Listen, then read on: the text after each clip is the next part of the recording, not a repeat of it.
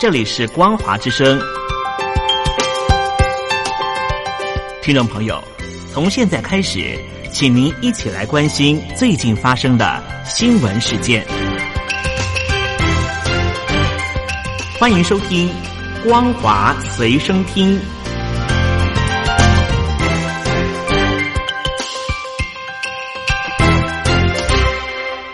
各位听众朋友，您好，欢迎收听今天的光华随身听，我是苏燕。首先带您关心，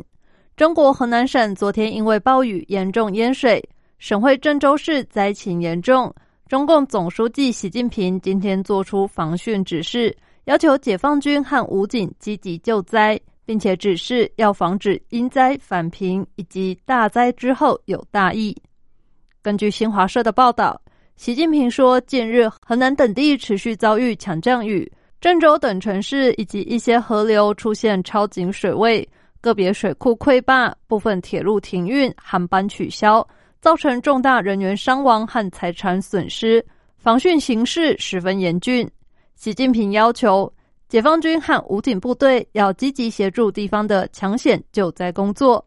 此外，国家防总、应急管理部、水利部、交通运输处要加强统筹协调，强化灾害隐患巡查排险，加强重要基础设施安全防护，提高降雨、台风、山洪、泥石流等预警预报水准，加大交通疏导力度等等。他说，各地区各有关部门要在做好防汛救灾工作的同时，尽快恢复生产生活秩序。扎实做好受灾群众帮扶救助以及卫生防疫工作，防止因灾返贫和大灾之后有大疫。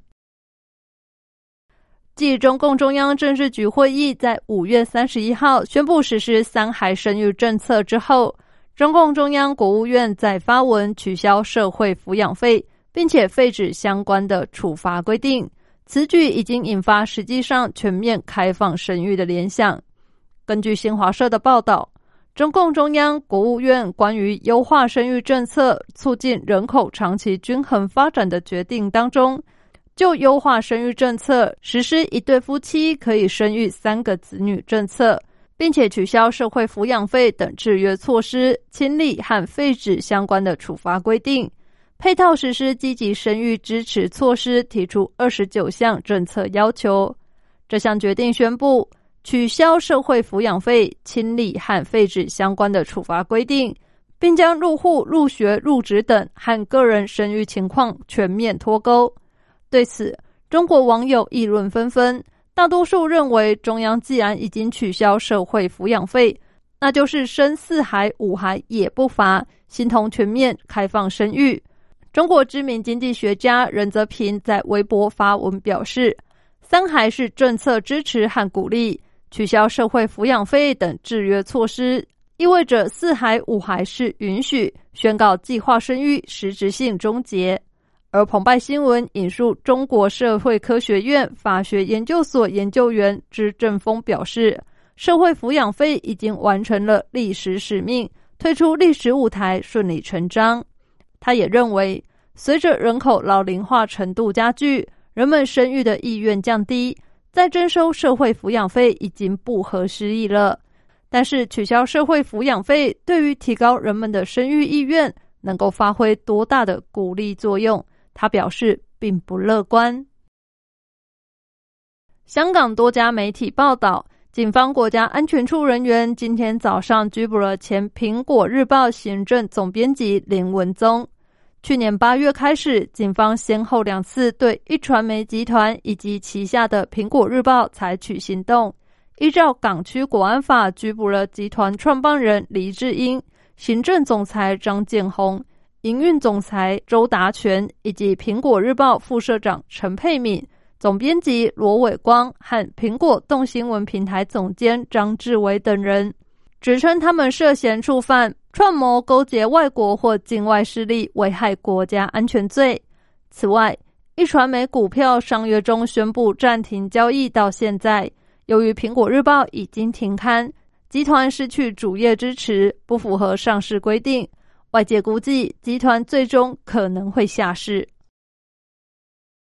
官方的香港电台近日指示员工，在涉及台湾的报道等用语上，必须严格遵守一个中国原则。对台湾官员以及部门的称谓，要改用台湾地区当局领导人、台湾行政机关等。根据报道，港台高层近日向员工发出内部通告，做出以上的指示，并且及时生效。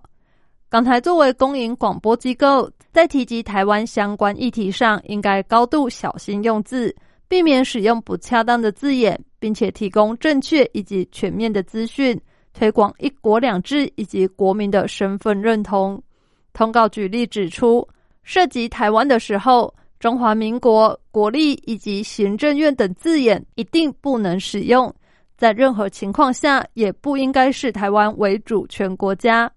此外，香港电台约章也清楚定明，港台的公共目的以及使命，包括提供准确而持平的新闻报道、资讯、观点以及分析。增加市民对一国两制的认识，以及提供让市民了解社会和国家的节目。发言人说：“港台既为香港的公共广播机构，也是政府部门。港台节目以及资讯对涉台的相关描述和用字规范，都必须要恪守上述原则。”中国网络轿车巨头滴滴出行被官方监管之后。包括 T 三出行、美团打车、曹操出行等竞争对手都磨刀霍霍，准备抢占市场。高薪挖角司机成了主流，平静已久的中国网络轿车市场战火再度被点燃。七月二号晚间，中国网信办以防范国家数据安全风险、维护国家安全为由，宣布对滴滴出行实施网络安全审查。这项官方公告不但重创滴滴。也让许多中国网络轿车业者措手不及。界面新闻报道，中国网络轿车业者 T 三出行、曹操出行、斑马快跑等都闻声而动，紧急召开会议。除了厘清滴滴被查的原因之外，也必须快速做出策略调整，稳扎稳打或是积极抢食市场。由于中国用户已经养成了轿车习惯。只要抢来司机，就能抢来市场。拥有合法运载力的供应商成了抢手货，司机的价格也再次水涨船高。一场网络轿车的暗战正在发生。接着带您关心国际新闻：日本天皇德仁将在七月二十三号出席东京奥运开幕式，宣布冬奥开幕。日媒报道，考量目前新冠肺炎疫情。德仁的开幕宣言可能将会避免使用祝贺的措辞。根据日本共同社的报道，德仁担任日本东京奥运以及帕运的名誉总裁，将在二十三号于冬奥主场馆国立竞技场举办的冬奥开幕式上发表开幕宣言。过去，昭和天皇在一九六四年的东京奥运的开幕宣言上曾经使用“祝贺”一词。但这一次奥运面临着疫情急速恶化，对于举办奥运的意见分歧。象征着国民统合的天皇在开幕宣言用词上罕见的必须加以斟酌。